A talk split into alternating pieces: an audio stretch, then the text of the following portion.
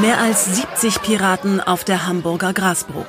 Das hatte die Hansestadt noch nicht gesehen. Es ist der 20. Oktober 1401. Klaus Störtebecker und die anderen Vitalienbrüder warten auf ihre Hinrichtung. Man hatte die Vitalienbrüder vor Helgoland gefangen genommen, jene legendären Piraten, die Nord- und Ostsee seit vielen Jahren unsicher machten. Nun soll Schluss sein mit der Piraterie. Der Hamburger Bürgermeister Kersten Mieles verkündet das Todesurteil. Klaus Störtebecker soll als erster sterben. Doch bevor ihn der Scharfrichter enthauptet, hat Störtebecker noch einen letzten Wunsch.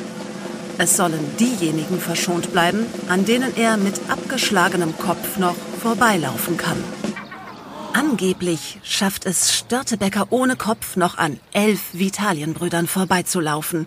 Dann, so erzählt die Legende, bricht er tot zusammen.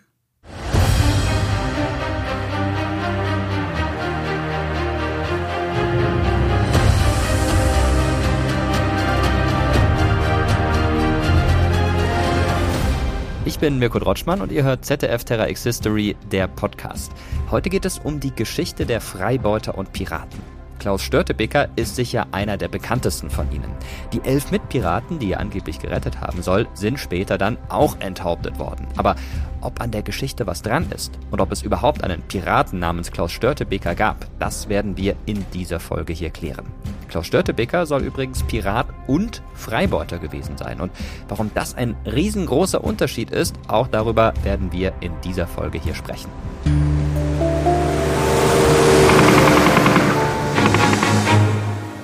Sie beschießen die Schiffe mit Panzerfäusten, mit automatischen Waffen. Sie nehmen Menschen in Geiselhaft, meistens die gesamte Besatzung. Und sie erpressen Geld, sehr viel Geld. Um die Osterzeit 2009 gab es am Horn von Afrika so viele Piratenangriffe wie lange nicht mehr. An der Küste vor Somalia lauerten schwer bewaffnete Piraten mit Maschinengewehren in Motorbooten, Handels- und Versorgungsschiffen auf, um sie zu überfallen. Dutzende gelangten in die Hände somalischer Piraten. Auch deutsche Handelsschiffe waren darunter.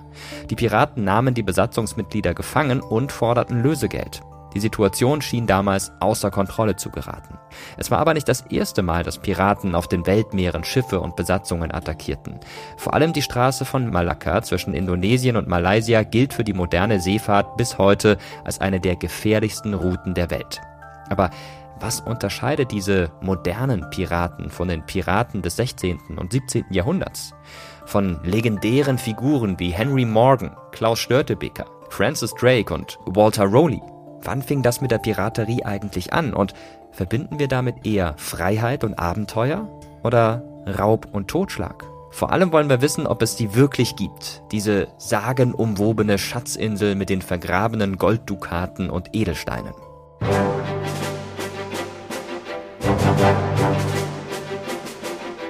Fest steht, um kaum eine Verbrecherfigur ranken sich so viele Mythen wie um Piraten. Schon Kinder verkleiden sich gern als Pirat oder Piratin, habe ich selbst auch gemacht, denn die verstecken ja bekanntlich Schätze und sind die Helden oder Heldinnen der Weltmeere.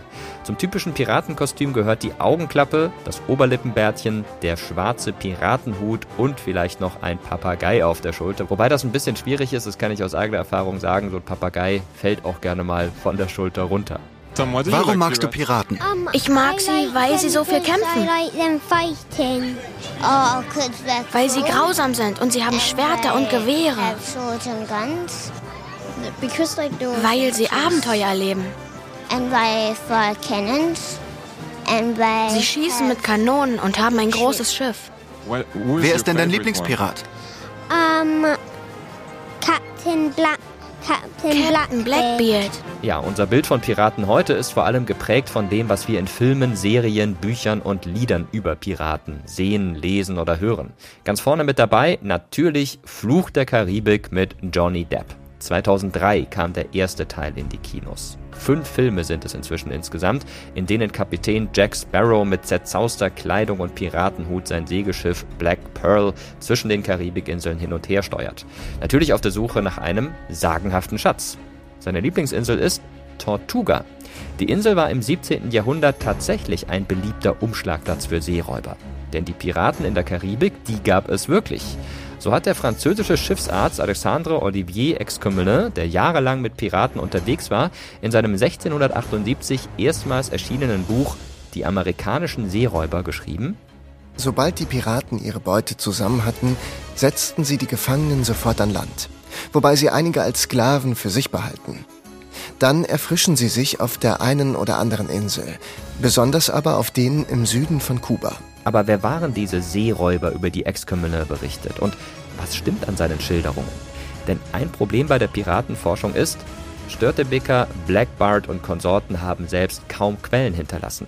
Sie saßen nicht auf ihren Schiffen und haben Tagebuch geschrieben oder eine Flaschenpost ins Meer geschmissen, in der sie von ihren Raubzügen berichten. Das meiste, was wir von den Piraten der Geschichte wissen, haben andere aufgeschrieben. Und manchmal auch fantasievoll ausgeschmückt, etwas erfunden oder dazugedichtet. Die Literaturwissenschaftlerin Alexandra Ganser sagt, von Anfang an hätten sich um Piraten und Freibeuter Mythen gerankt. Also im 17. Jahrhundert zum Beispiel stehen die Piraten für Freiheit auch insofern, als sie sich der Marineordnungen entzogen haben und ihre eigenen, auch sozialen Ordnungen auf dem Schiff sozusagen erschaffen haben. Also zum Beispiel, dass es so eine Art Pensionssystem gab an Bord. Also wenn ein Pirat dann zu alt war, um zu kämpfen, dann wurde er versorgt oder es gab auch so eine Art Krankenversicherung, also im ganz banalen Sinne. Wenn ein Pirat dann im Kampf ein Bein verloren hat, dann wurden diesen Piraten Kompensation oder Hilfe zur Seite gestellt. Jetzt kommen wir aber gleich zur anderen Seite, denn oft wurde dann für einen verlorenen Arm dem Piraten ein Sklave gegeben. Was heute eben überhaupt nicht thematisiert wird, ist, dass Piraten auch Sklavenhalter teilweise waren. A merry life in a short one. Also ein kurzes, aber lustiges Leben. So lautete angeblich das Motto des berühmten Piraten Black Bart. Der trieb im 18. Jahrhundert sein Unwesen auf den Meeren. Ist an diesem Motto wirklich was dran? Also wir sprechen da über eine Zeit, in der Leute sowieso nicht besonders alt geworden sind. Und dann gab der Pirat also so einen alternativen Lebensentwurf vor, vor allem für junge Männer in ganz Europa eigentlich, die entweder während der Kriegszeit in den jeweiligen nationalen Marineunternehmen sozusagen engagiert waren und dann immer zu Friedenszeiten gab es eine große Menge arbeitsloser junger Männer, die aber nichts anderes gelernt hatten als auf See. Also insofern ist dieser Freiheitsmythos dadurch begründet. Im 19. Jahrhundert werden Piratenromane besonders beliebt, bald auch bei Kindern und Jugendlichen. Es geht darum, sich in ferne Länder zu träumen, in der Fantasie vergrabene Schätze zu finden und gefährliche Abenteuer zu bestehen. Und im 20. Jahrhundert dienen die berühmten Piraten dann als Vorbilder für Filme oder später auch für Computerspiele. Spätestens hier entstehen die Piratenklischees. Zum Beispiel der berühmte Blackbeard mit seinem Vollbart. Also das war auch wirklich die Vorlage für Johnny Depp in Flucht der Karibik also wo der Vollbart dann so auch benutzt wurde, um mit so Dreadlocks dann so Feuer zu machen und der Vollbart hätte so geraucht, um ihm also ein noch schrecklicheres Image zu verpassen. Also das kommt wirklich schon in den ganz frühen Piratendarstellungen vor und natürlich ist genau dieses Bild sozusagen weitergetragen worden. Es gibt genügend andere in so Piraten Kupferstichen von dieser Zeit, die ganz anders aussehen, die keine Bärte haben, die Glatzen haben und so weiter, die aber eben nicht so spektakulär aussehen. Also man hat dann schon das Spektakuläre weitergetragen und ausgewählt. Ja, und auch die Geschichte vom vergrabenen Piratenschatz ist ein Mythos. Tut mir leid, es gibt ihn mutmaßlich nicht. Mitschuld daran ist der schottische Schriftsteller Robert Louis Stevenson. In seinem Buch Die Schatzinsel von 1883 geht es um die Suche nach dem Schatz des fiktiven Piraten Kapitän Flint. Das ZDF hat den Roman 1966 verfilmt. Das Lied 15 Mann auf des toten Manns Kiste wird zu einem der bekanntesten Piratenlieder.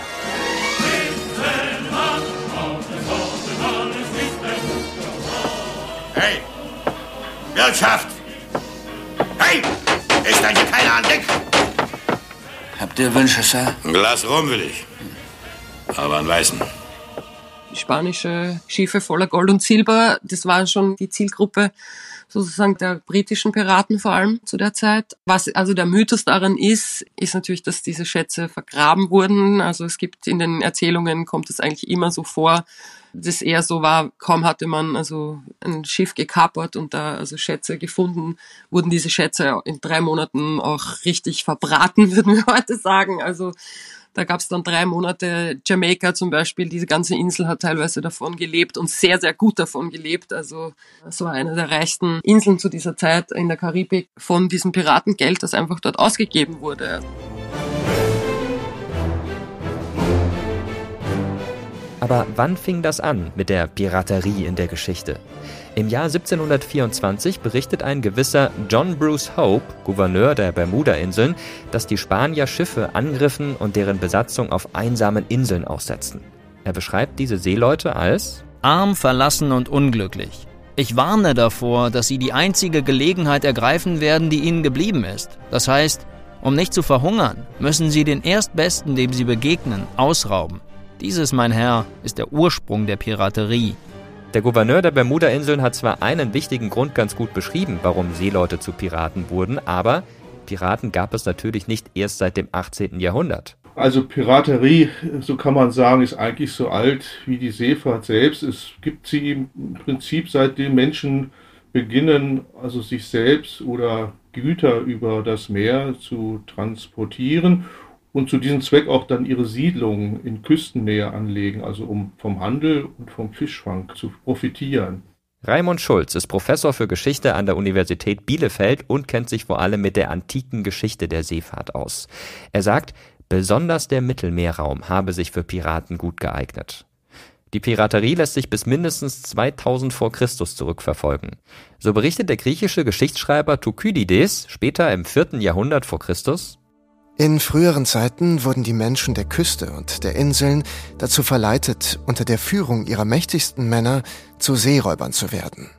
Es gab in dem Mittelmeer bis zum Aufkommen der Römer ja kein großes Reich, was sämtliche Küsten kontrollierte, sondern ganz viele kleine Stadtstaaten, kleine Dörfer, die alle versuchen mussten, über die Runden zu kommen. Ihre Motive waren Habgier, aber sie wollten auch die Bedürftigen unterstützen.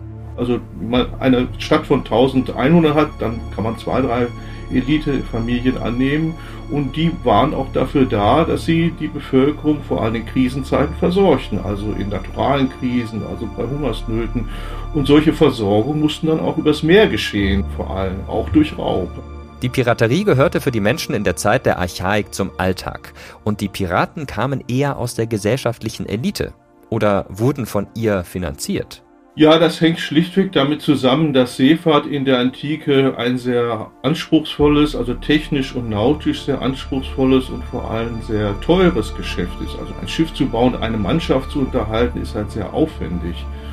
Piraterie ist ein in der Elite völlig akzeptiertes, legitimes Geschäft, mit dem man Ehre, Reichtum und Ruhm erwerben konnte. Einer, der aus dieser Elite kommt und zum Piraten wird, ist übrigens der bekannteste Held der griechischen Mythologie, Odysseus. Gleich von Ilion trieb mich der Wind zur Stadt der Kikonen, Ismaros hin. Da verheerte ich die Stadt und wirkte die Männer. Aber die jungen Weiber und Schätze teilten wir alle unter uns gleich, dass keiner leer von der Beute mir ausging. Piraterie ist in der Odyssee ja allgegenwärtig. Kaum fährt er mit seinen Schiffen aus dem eroberten Troja weg, das erste, was er tut, ist, eine friedliche Küstenstadt in der Nordägäis komplett zu überfallen, die Männer zu töten, die Frauen gefangen zu nehmen und später als Sklavin zu verkaufen und sich die Güter zu rauben. Also wie ein Substrat ist sozusagen Piraterie, liegt unter dem Irrfahrten verborgen.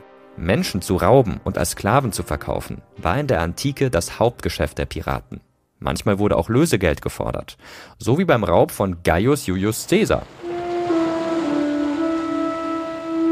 Caesar beschloss sich auf Rhodos zurückzuziehen, um in Ruhe und Muße bei Apollonius Molon, dem zu dieser Zeit angesehensten Lehrer der Beredsamkeit, zu studieren.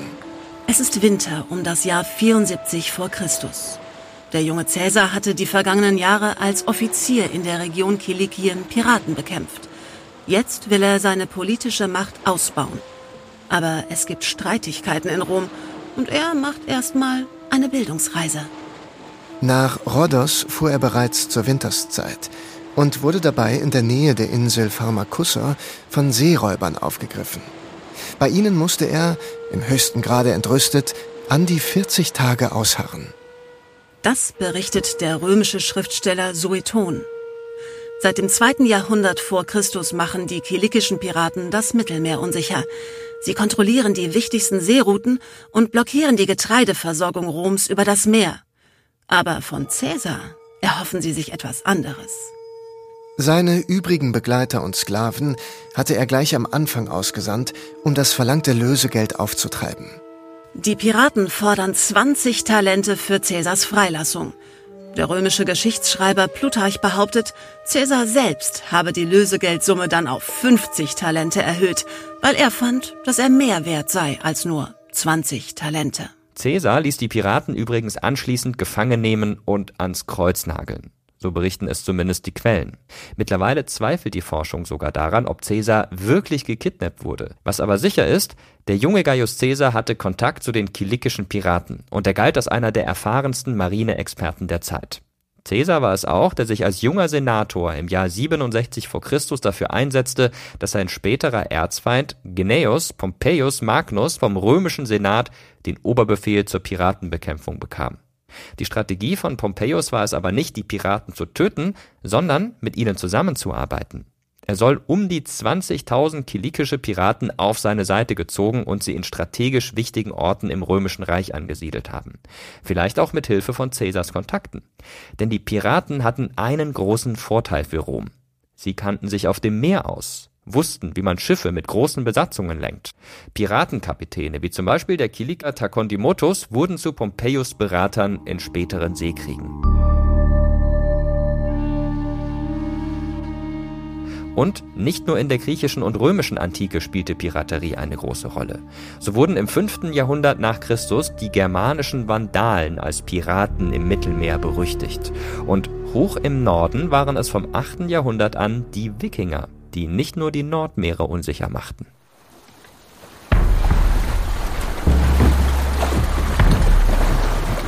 Sie kommen im Morgengrauen. Im Kloster von St. Cathbert bereiten sich die Mönche auf das erste gemeinsame Gebet vor. Plötzlich erscheint am Horizont eine kleine Flotte fremd aussehender Segelschiffe. In diesem Jahr erschienen furchtbare Zeichen über Northumbria und erschreckten die Einwohner. Es waren außerordentliche Blitze und schreckliche Drachen sah man durch die Luft fliegen. Eine große Hungersnot folgte bald diesen Zeichen. Und ein wenig später im selben Jahr, am 8. Juni, zerstörten die Heiden das Gotteshaus von Lindisfarne, gefolgt von Raub und Gemetzel. Es ist einer der ersten Angriffe der Wikinger, der in die Geschichte eingeht. Beschrieben wird er in der angelsächsischen Chronik. Darin steht über den Angriff im Jahr 793 auf das englische Kloster Lindisfarne. Sie töteten einige Brüder, schleppten einige in Fesseln mit sich. Viele vertrieben sie, nackt und mit Beschimpfungen überhäuft. Manche ertränkten sie im Meer. Der brutale Überfall der Heiden aus dem Norden auf das Kloster Lindisfarne erschüttert die christliche Welt. Am Hof Karls des Großen in Aachen schreibt der Gelehrte Alcuin an den englischen König Ethelred, Wenn die Heiden die Heiligtümer Gottes entweihen, welche Sicherheit gibt es dann noch für Britanniens Kirchen?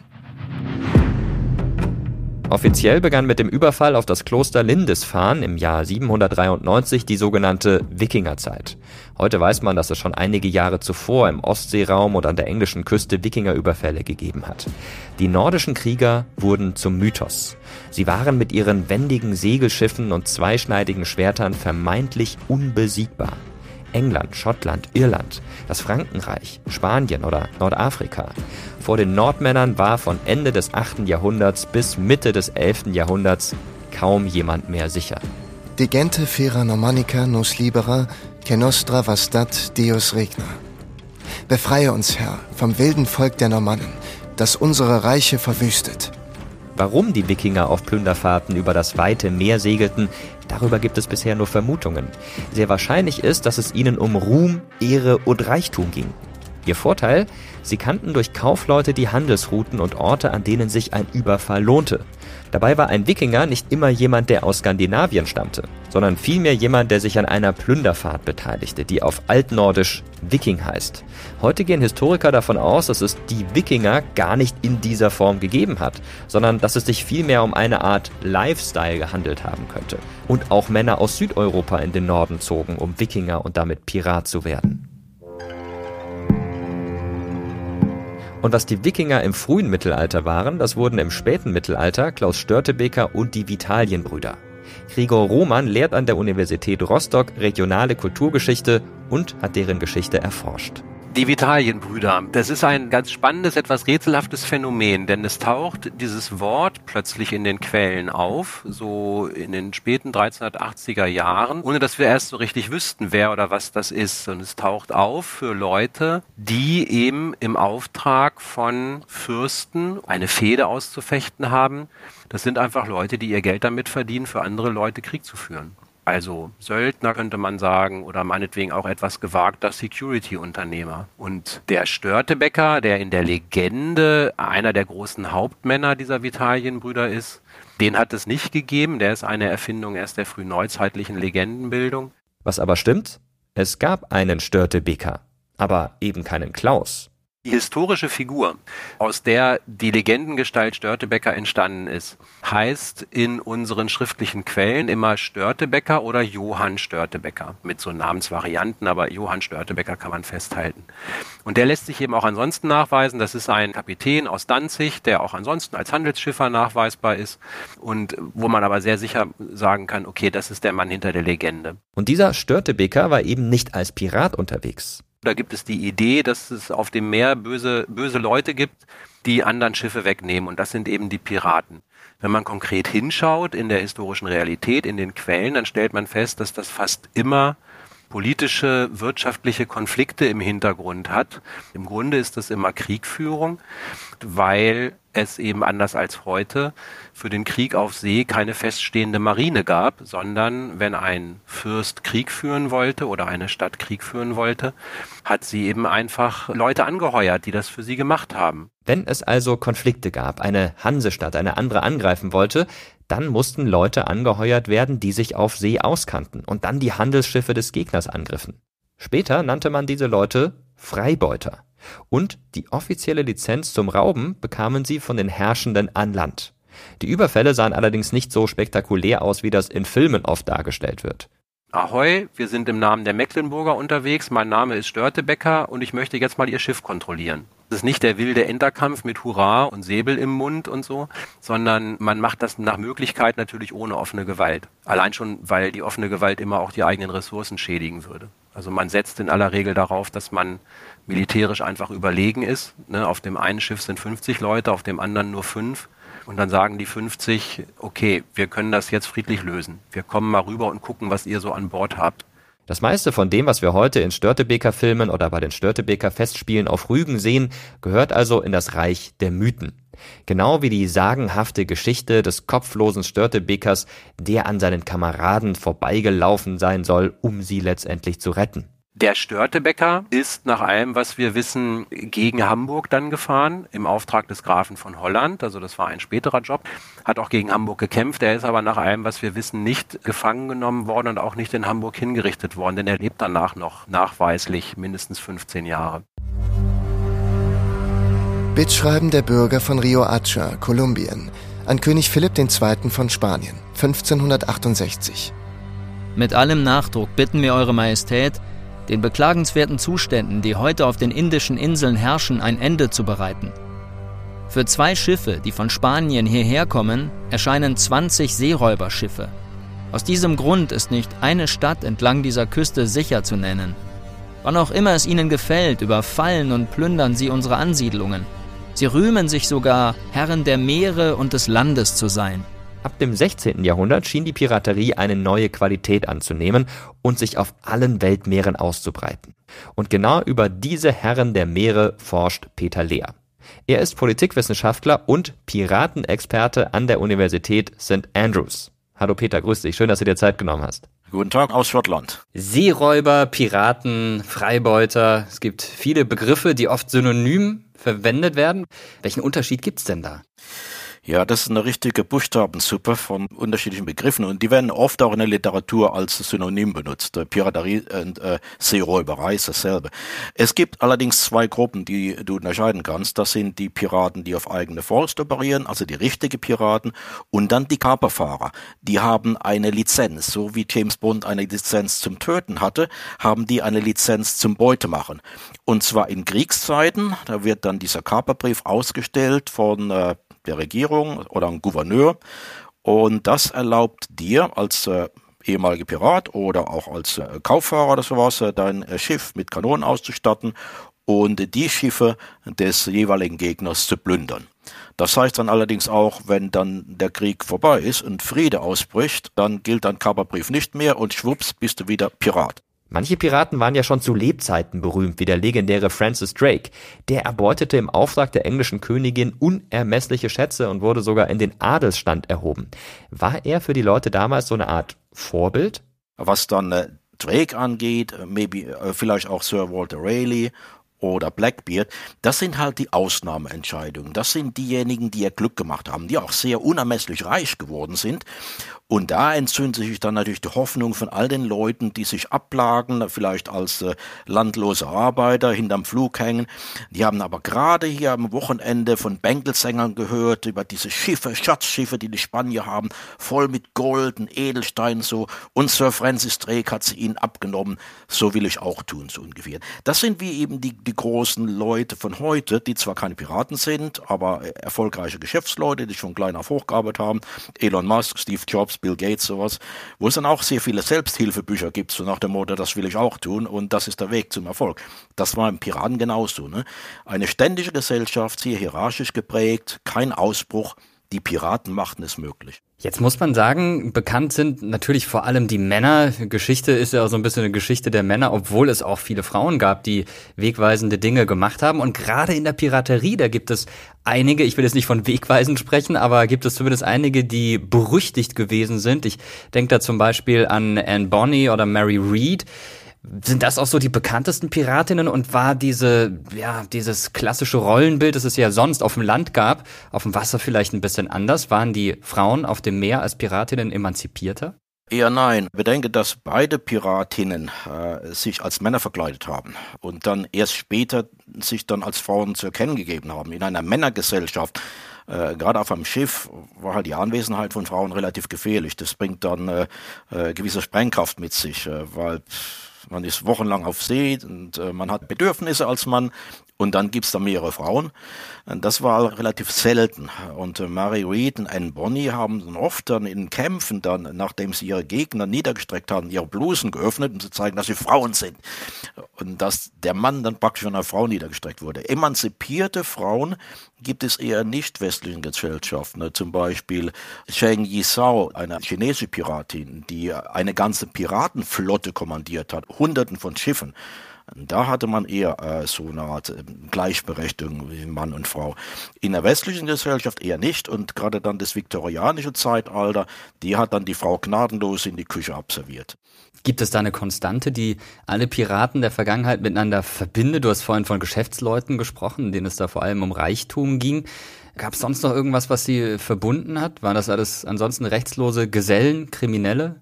Ja, nein, also es gibt äh, unterschiedliche gesellschaftliche Schichten, die sich dann zur See aufgemacht haben, um ihr Glück zu machen. Und das sind dann die gesellschaftliche Unterschicht, äh, Tagelöhner in, in, in Städten. Das sind dann allerdings auch Adlige in der Zeit von äh, Königin Elisabeth I., die am Leben am Hof teilnahmen, das sehr, sehr, sehr teuer war und äh, die mussten dann irgendwo Geld hernehmen. Und das trieb sie dann zur See. Also es ist unterschiedliche Gestalten, aber was sie alle verbindet, ist äh, die Hoffnung, äh, das eigene Glück zu machen, indem er zur See fährt und dann das erhoffte Schatzschiff entert und dann immens reich wird. Äh, Stichwort immens reich, ja, die sind reich geworden, andere sind gleichzeitig arm geworden.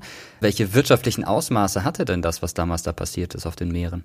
Ja gut, über die spanische Silberflotten ranken sich viele Gerüchte und Legenden, aber es ist nur eine einzige Flotte verloren gegangen. Und das nicht an Piraten, sondern an den niederländischen Admiral Piet Hein, der die ganze Flotte aufgebracht hat, mit seiner eigenen Flotte.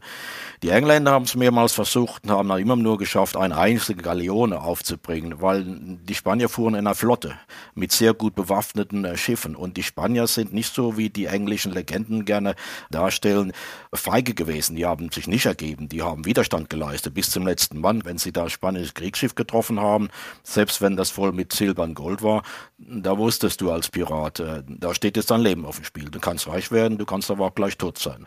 Also insofern, der Einfluss der Piraten auf äh, die Ökonomie irgendwelcher Länder ist ein bisschen übertrieben. Es sind eher die Kaperfahrer, die dann organisierten Flotten rausfahren und dann Länder an den Abgrund bringen. In den äh, vier niederländisch-britischen Kriegen zum Beispiel.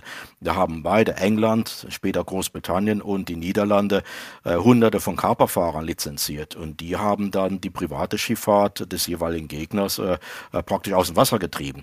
Das kostet dann viel Geld. Selbst die rund 5000 Piraten, die sie in der goldenen Zeit hatten, diese berühmten Piraten der Karibik, Nee, also den Handel völlig zu überlegen, das, das, dazu waren sie auch zu wenig. 5000 hört sich viel an, aber bedenkt mal, wie groß die Gewässer sind, die hier kontrolliert werden müssen, wo sie nach Schiffen suchen. Es sind eher Nadelstiche äh, letztendlich. Du hast es vorhin schon angesprochen, teilweise wurde Piraterie im Auftrag eines Staates betrieben. War das so eine Art inoffizielle Marine, dass teilweise Piraten bewusst im Auftrag ihrer Regierung die Schiffe anderer Länder angegriffen haben? Ja, kann man so sagen. Äh, ich meine, wenn man jetzt von Kaperfahrern redet, also diese lizenzierten Piraten, äh, das passiert ja in Zeiten des Krieges. Das ist so ein Kreuzerkrieg. Der ist ja legitim. Es ist schwieriger dann in Zeiten des Friedens, wo dann einfach Piraterie toleriert wurde, solange sie nicht die eigene Schifffahrt äh, behelligte.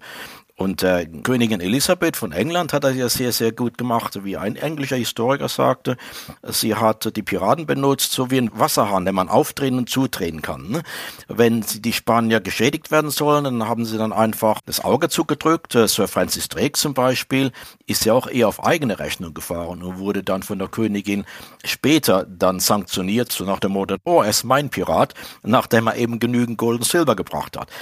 Das ist also etwas, wo man dann einfach äh, sich äh, davon wegleugnen kann. Es gibt eine Politikwissenschaft, der Begriff der glaubwürdigen Bestreitbarkeit.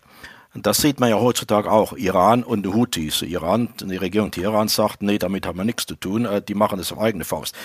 Elisabeth hat das auch gesagt, die war San Francis Drake. Nee, der fährt nicht auf meine Rechnung. Also das ist etwas, äh, wo man sich die, wo man sich einfach Abstand nehmen kann und den Spaniern sagen oder im jeweiligen Gegner, ja, tut mir leid, aber das haben wir so nicht lizenziert, das machen die auf eigene Faust. Hm? Ja, so ist es nun mal. Über moderne Piraterie sprechen wir auch nachher noch hier in dieser Podcast-Folge. Das ist natürlich auch ein ganz wichtiges Thema. Bleiben wir jetzt mal noch bei der historischen Piraterie und gehen so ins 16. Jahrhundert. Das ist eine Zeit, die in gewisser Weise als Hochzeit der Piraterie gilt. Welche bekannten Piratenbanden machen denn damals die Meere und die Küsten unsicher? Ich würde es ein Jahrhundert später ansetzen. 16. und 17. ist die goldene Zeit der Piraterie. Und Piratenbanden, das ist etwas, was ich eher in asiatischen Gewässern sehe. Also äh, ganze Flotten, die da fahren. Was unsere Piraten angeht, westliche Piraten, das sind eher individuelle Schiffe die sich gerne mal zu Flotten zusammenbinden für gewisse Unternehmen, zum Beispiel die Eroberung der Stadt Panama unter Sir Henry Morgan aber normalerweise fährt man auf eigene Rechnung oder vielleicht mit ein, zwei anderen Schiffen. Bedenke, je mehr Schiffe an einer Operation teilnehmen, desto mehr Leute sind da, mit denen man die Beute teilen muss. Und das ist ja nicht, was man will. Man will ja reich werden. Also hat man oft Aktionen im äh, Golf von Aden, wo man die Flotte der indischen Pilger attackiert hat, die voll mit Gold und Silber war. Da haben sich dann mehrere Schiffe oftmals zusammengetan. Aber das ist eher Zufall, weil das eben die Gebiete sind in der Karibik, im Golf von Aden, anderen Gewässern, wo man sehr viele Schiffe erwarten kann. Weil wenn da keine Schiffe sind, da braucht man als Pirat ja nicht aufzukreuzen. Also muss man hingehen, wo die Schiffe sind, wo vor allem Schiffe mit lukrativer Ladung sind. Und das zieht eben die Piraten an. Du hast auch schon gesagt, wie viele das waren. Das waren einige tausend Piraten, die da unterwegs gewesen sind. Wie sind die denn vorgegangen? Hatten die sich schon im Vorfeld äh, bestimmte Schiffe ausgeguckt? Haben die dann vielleicht in gewisser Weise auch verfolgt? Oder sind die mehr oder weniger planlos rumgeschippert und haben geguckt, was ihnen da vor den Bug kommt? Beides. Äh, eher mal planlos ist schlecht. Also da äh, hat man dann oftmals keinen Erfolg. Es gibt viele Piraten, auch Kapperfahrer, Korsaren wie Alonso de Contreras, die da wochenlang Küsten auf und runter gekreuzt sind und kein einziges Schiff gefunden haben.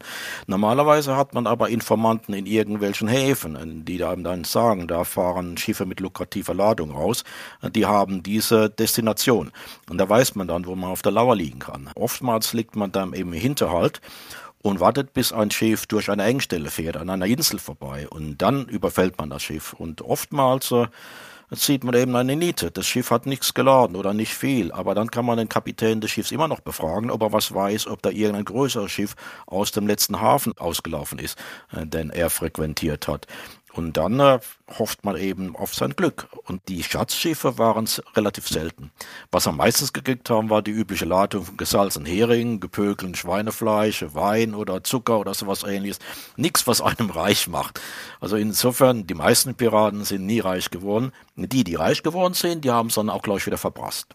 Du hast vorhin schon mal kurz angedeutet, dass die asiatischen Piraten ein bisschen anders organisiert waren, ein bisschen anders drauf. Was hat die denn im Wesentlichen unterschieden von den europäischen in dieser Zeit? Zuerst mal die strikte Disziplin. Äh, da gab's nichts von Kapitän Wählen und Parley, wie es so schön heißt. Äh, die hatten eine Disziplin, die genauso wie der chinesischen Flotte der Ming-Dynastie nahe stand, also sehr strikt mit Kapitänen, mit Admirälen und sowas. Die hatten auch immer, immer im Gegensatz zu westlichen Piraten auch ihre ganzen Familien an Bord der Schiffe. Das heißt, mit Sausen Brause war es dann nicht so, weil dann die Frau daneben stand, die genau wusste, dass der Pirat gerade eben verdient hat. Und da gab es auch Flottenoperationen, äh, wo ganze Geschwader die Küste entlang gesegelt sind und dann alles geplündert haben. Nicht nur Schiffe, sondern auch Dörfer, die dann auch die wichtigen Flüsse Yangtze oder sowas hinaufgefahren sind, auch die Städte inlands geplündert haben. So wie die Wikinger, die dann Köln geplündert haben, Trier in den guten Zeiten. Also Operationen mit Hunderten von Schiffen. Das war eine ganz andere Operation, ganz andere Unternehmung als die individuelle individuellen westlichen Piraten normalerweise. Gab es denn zu dieser Zeit auch schon Schutz gegen Piraten? Sind da zum Teil bei besonders wichtigen Frachten dann Soldaten mitgefahren? Marco Polo hat bereits darüber geschrieben, dass äh, Seefahrer, die an der Westküste Indiens entlangführen, äh, im Konvoi fahren, um gegen Piraten bestehen zu können. Je mehr Leute da kämpfen können, desto besser ist es. Die Hanseschiffe haben oftmals eine größere Besatzung an Bord genommen, um auch gegen Piraten kämpfen zu können. Äh, die Silberkonvois der Spanier, die wurden von Kriegsschiffen begleitet, gerade weil eben die Ladung so wertvoll war. Insofern hat man da schon versucht, mit Konvoisystemen sowas äh, sich gegen Piraten zur Wehr zu setzen, weil ein einzelnes Piratenschiff wird es nicht wagen, Konvoi von Dutzenden Schiffen so anzugreifen. Die hängen im Hintergrund und warten, dass einer aus der Reihe fällt, äh, weil äh, zu langsam ist oder hoffen auf einen Sturm und dann wird dieses eine Schiff geplündert, weil der, äh, der Hauptteil des Konvois praktisch entkommt. Jetzt würde mich zum Schluss mal noch interessieren, wir haben schon gesagt, Piraten, das waren natürlich Verbrecher, das waren Kriminelle, das waren brutale Gesellen. Aber naja, trotzdem haben sie auch eine gewisse Faszination ausgeübt, auch auf dich. Hast du denn einen Lieblingspiraten oder eine Lieblingspiratin in der Geschichte? Ja, da gibt's einen, der ist eher unbekannt. Äh, weil er nie Piratenkapitän wurde, sondern eben eine Besatzung war. Und das lustigerweise ein Deutscher, Martin Wintergast, äh, seines Zeichens Bäckergeselle aus Memmingen, der im späten 17. Jahrhundert auf die Walz ging, wie man das damals so machte, dann äh, in Venedig landete, wo es eine große deutsche Bäckerei gab, weil es halt viele Deutsche dort gab. Das hat ihm nicht geschmeckt, die Arbeit war zu hart. Dann hat er in einer Taverne bedient, hat dabei Italienisch gelernt. Und wie das Schicksal so wollte, kam dann ein äh, Kapitän eines äh, niederländischen Kaperfahrers in die Taverne, hat ihn angesprochen, ob er nicht an seinem Schiff äh, mitfahren wollte als Übersetzer. Und das hat er dann gemacht und ist dann sagen schreibe 22 Jahre zur See gefahren, das Mittelmeer rauf und runter, in den Atlantik, in die Nordsee und dann später mit den Niederländern bis nach Südostasien und hat das alles überlebt. Kam dann später wieder zurück als alter Mann nach Memmingen, hat seine Autobiografie geschrieben, was auch relativ selten ist und ist dann irgendwann gestorben. Reich wurde er nicht, aber äh, Dinge hat er erlebt, das glaubt man nicht. Der hat mich irgendwie fasziniert, muss ich sagen. Den kannte ich bisher auch noch nicht. Äh, danke für die Geschichte. Ich werde gleich mal nachgucken, was mit dem auf sich hat. Und ein Pirat aus Memmingen. Vielen Dank für die spannenden Einblicke in die Geschichte der Piraten und fürs Aufräumen auch mit dem einen oder anderen Mythos. Bitte sehr gern geschehen. Ja, Peter hat ja gerade schon kurz erzählt, dass das 16. und 17. Jahrhundert die goldene Zeit der Piraterie war. Und das hing mit der Weltpolitik zusammen. Im 16. Jahrhundert zum Beispiel waren England und Spanien fast ununterbrochen im Krieg. Und als Seefahrernation hatte England besonders viele Matrosen rekrutiert. Scharen von jungen Männern gaben ihren Job als Bäcker oder Tischler auf, um gegen die spanische Armada Philipps II. zur See zu kämpfen. Als dann 1603 Jakob I. König von England wurde und Frieden mit Spanien schloss, wurden auf einen Schlag geschätzt 50.000 Seeleute arbeitslos. Und nicht alle gingen wieder nach Hause und suchten sich eine ehrliche Arbeit.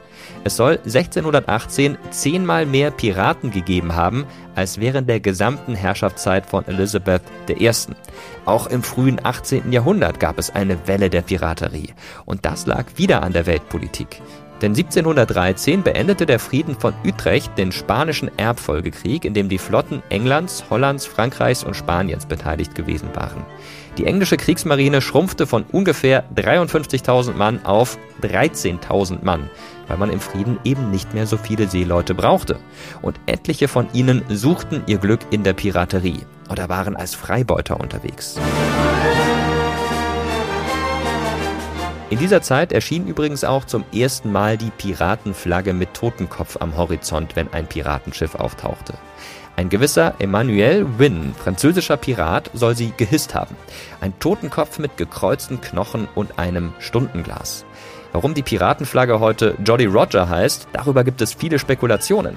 Eine davon besagt, dass der Name auf den gefürchteten Piraten Bartholomew Roberts alias Black Bart zurückgeht, der sich vor jedem Angriff scharlachrote Gewänder angelegt haben soll.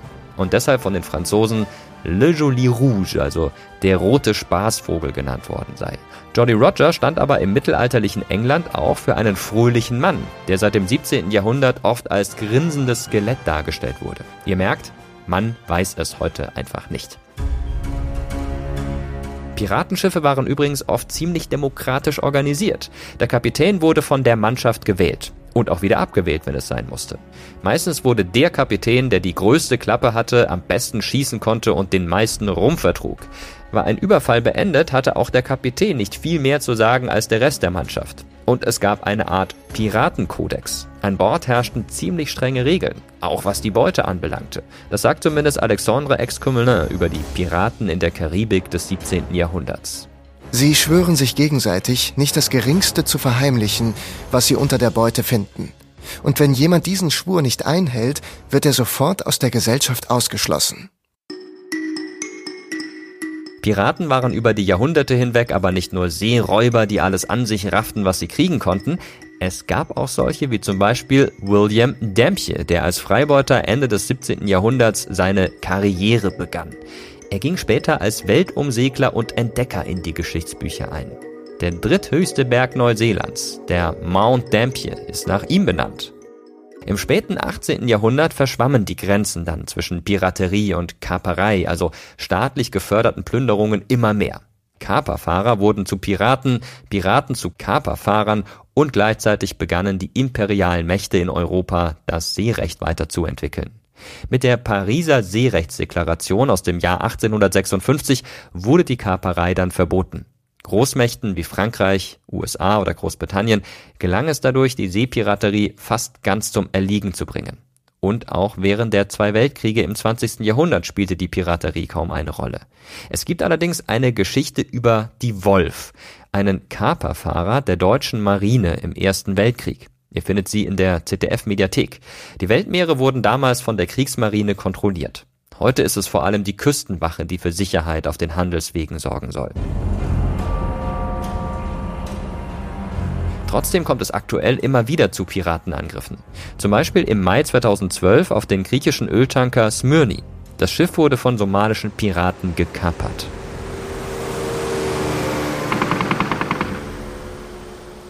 An Bord 135.000 Tonnen Rohöl im Wert von 115 Millionen US-Dollar. Die Piraten haben die Besatzung als Geiseln genommen und das Schiff fast ein Jahr lang als Ausgangsbasis für andere Piratenangriffe genutzt. 13 Millionen Euro Lösegeld haben die Piraten gefordert.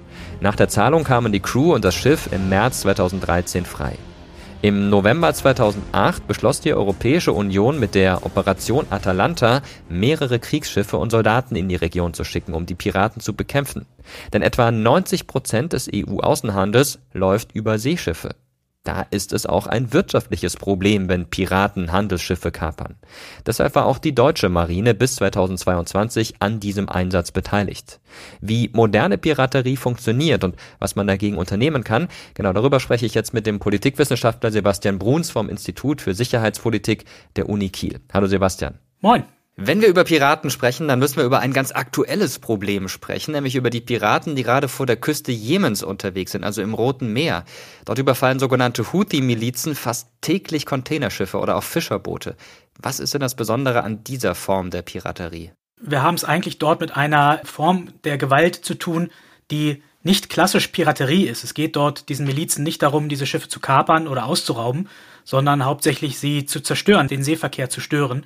Insofern ist es auch eher maritimer Terrorismus. Es gibt ganz klare Abgrenzungen, was Piraterie ist, auch rechtlich, seerechtlich. Und ähm, diese Ausdifferenzierung ist ja ganz wichtig, weil man daraus eben auch ablesen kann, was für Motive haben diese Verbrecher, sind es ja in dem Sinne, was haben diese Milizen vor. Und Piraterie, wie wir sie sozusagen als Sammelbegriff benutzen, ist eigentlich aufgesplittet in verschiedene Phänomene, wie gesagt, maritime Terroristen, Milizen, maritime Kriminelle. Piraten sind sie eigentlich auf hoher See und das macht eben einen wesentlichen Unterschied vom Jemen. Passiert vieles in den Hoheitsgewässern vom Jemen und äh, rein rechtlich sind es keine Piraten. Aber das Besondere ist tatsächlich, die kapern nicht, die zerstören. Jetzt ist diese Region enorm gefährlich für Schiffe. Wo verlaufen denn generell die gefährlichsten Schiffsrouten der Welt? Ein Blick auf die Karte, die Weltkarte zeigt, dass ein Großteil des Seeverkehrs, des internationalen Seeverkehrs zwischen Amerika, Europa und Asien durch Flaschenhälse muss. Also auf Englisch nennt man das Choke Points. Das sind künstliche oder natürliche Engstellen. Kanäle wie der Suezkanal, aber auch Meerengen wie der Persische Golf oder ähm, die Straße von Malakka. Und ähm, ja, wie an einem Flaschenhals staut es sich dort oft, weil da viel Verkehr durch muss. Und in Regionen, die nicht politisch besonders stabil sind, Horn von Afrika ist so eine Region, Persischer Golf ist auch so eine Region, die Straße von Malakka war so eine Region da bietet sich es an, dass ja, es nicht nur zu Unfällen kommen kann, sondern dass es auch zu Piratenangriffen, zu Terrorattacken kommen kann. Und solche Probleme, solche, solche Flaschenhälse gibt es weltweit, aber so die Hotspots sind tatsächlich die drei, die ich jetzt genannt habe. Und wer wird da vor allem angegriffen? Sind da alle Schiffe gleichermaßen betroffen, also Frachter genauso wie Kreuzfahrtschiffe zum Beispiel? Also Frachtschiffe sind per se meistens eher die Ziele. Woran liegt das? Frachtschiffe sind eher langsam unterwegs. Das heißt, wenn man mit einem kleinen Speedboat dort längsseits fahren möchte, dann ist es einfacher, an Bord eines Frachters zu kommen, die meistens auch noch ein sogenanntes niedriges Freibord, also wenig Fläche zwischen dem Meeresspiegel und dem, dem Deck aufweisen, wo man dann eben mit einem Tau oder mit einer Leiter relativ schnell hochkommen kann. Kreuzfahrtschiffe sind in dem Sinne nicht wirklich so von Piratenangriffen bedroht, einfach weil sie schneller unterwegs sind. Sie sind schwieriger zu entern. Aber wenn wir uns über maritimen Terrorismus oder solche Milizen Gedanken machen, dann sind Kreuzfahrtschiffe eben auch gefährdet, weil sie natürlich genauso ein großes Ziel abgeben wie ein großer Containerfrachter oder wie ein Öltanker. Wie muss man sich die Piraten heute vorstellen? Du hast gerade schon gesagt, die fahren da mit einem Speedboat längs und versuchen dann ein Schiff zu entern. Was, was sind das für Leute und wie gehen die vor, wenn sie da angreifen? Äh, moderne Piraterie ist im Prinzip organisiertes Verbrechen. Das sind Banden, die sich darauf spezialisieren, diese Schiffe anzugreifen, insbesondere wenn sie jetzt keine Strafverfolgung fürchten müssen, wenn es keine Küstenwache gibt, wenn sie aus Ländern kommen, die sowieso im Bürgerkriegen sind und versuchen ihren eigenen Vorteil eben ja zu Geld zu machen im wahrsten Sinne des Wortes. Und diese Banden funktionieren, wie organisierte Kriminalität überall funktioniert. Es gibt sozusagen die kleinen Fische, die dann auch diese Taten durchführen müssen. Das sind Menschen, die, die häufig auch, ja, A, eine kriminelle Energie haben, aber B, auch sehr viel Perspektivlosigkeit haben und die müssen dann zum Beispiel zur See fahren mit diesen Speedbooten. Hm, es gibt aber dann, auch das gehört zur internationalen organisierten Kriminalität dazu, es gibt die Hintermänner. Die sitzen dann zum Beispiel in Somalia, die sitzen zum Beispiel im Jemen und äh, die fahren nicht zur See. Die sortieren, um es mal ein bisschen salopp zu sagen, das Geld am Ende des Tages. Und äh, diese Netzwerke, das ist etwas, wo dann die, die internationalen Strafverfolgungsbehörden eben auch versuchen, der Spur des Geldes zu folgen um nicht nur die Piraten auf See festzunehmen, wenn sie mit ihren Speedbooten dort mal festgenommen werden können, sondern auch an die Hintermänner ranzukommen. Es ist ein weit verbreitetes, weit verzweigtes Netzwerk. Überall auf der Welt wird versucht, etwas gegen Piraterie zu unternehmen und tatsächlich auch erfolgreich. Gerüchtigt war die Küste Somalias zumindest vor einigen Jahren. Seit 2017 gehen die Überfälle dort aber zurück. Hängt das tatsächlich dann mit den Antipiraterie-Einsätzen zusammen oder hat das andere Hintergründe? Ja, richtig. Also die Pirateneinsätze bzw. die Piratenattacken am Horn von Afrika sind drastisch zurückgegangen. Äh, sie hatten ihre Hochphase zwischen 2008 und 2012. Es liegt sicherlich an einer Kombination von Faktoren, warum Piraterie dort eingedämmt oder ja auch weitgehend ausgerottet werden konnte. Zum einen gibt es dort internationale Marineeinheiten, also auch verschiedene Mandate, die Europäische Union mit Atalanta, die NATO war eine Zeit lang da, die chinesische Marine ist dort immer im Einsatz, die sicherlich die Piraten auch abgeschreckt haben. Ein anderer wesentlicher Faktor ist, dass die Netzwerke eben an Land ein Stück weit auch ausgetrocknet werden konnten. Das heißt, es konnten an Land eben, da wo die Piraten ja im wahrsten des Wortes herkommen, offensichtlich ja Dinge umgesetzt werden, die es den Piraten etwas schwieriger machen, um es mal so ein bisschen umständlich zu sagen.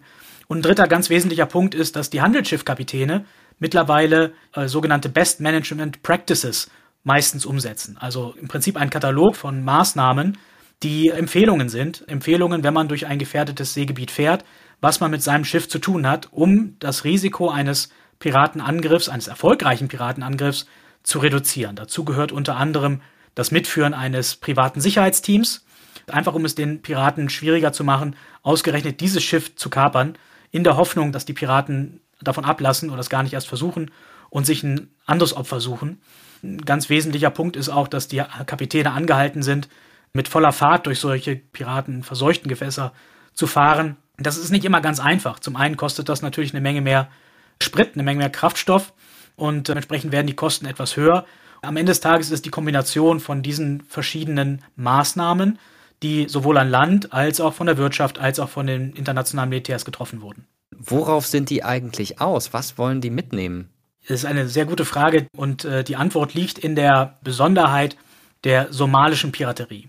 Anders als Piraterie in anderen Weltgegenden, wo es meistens darum ging, ein Frachtschiff zu borden, den Safe leer zu räumen und vielleicht eine Handvoll DVDs und Handys mitzunehmen, haben die Piraten vor Somalia ein neues Geschäftsmodell entwickeln können, indem sie Lösegeld gefordert haben. Es ging ihnen also gar nicht mal um ja, die Tankfüllung oder die Container oder was auch immer dort an Bord war, sondern sie haben dann die Besatzung als Geiseln genommen. Und man muss dazu sagen, bei so einem großen Containerschiff reden wir von einer Besatzung vielleicht von 12 bis 15, manchmal 20 Personen. Das ist also jetzt nicht äh, vergleichbar mit den Besatzungen, die wir zum Beispiel auf Kriegsschiffen oder auf Kreuzfahrtschiffen haben.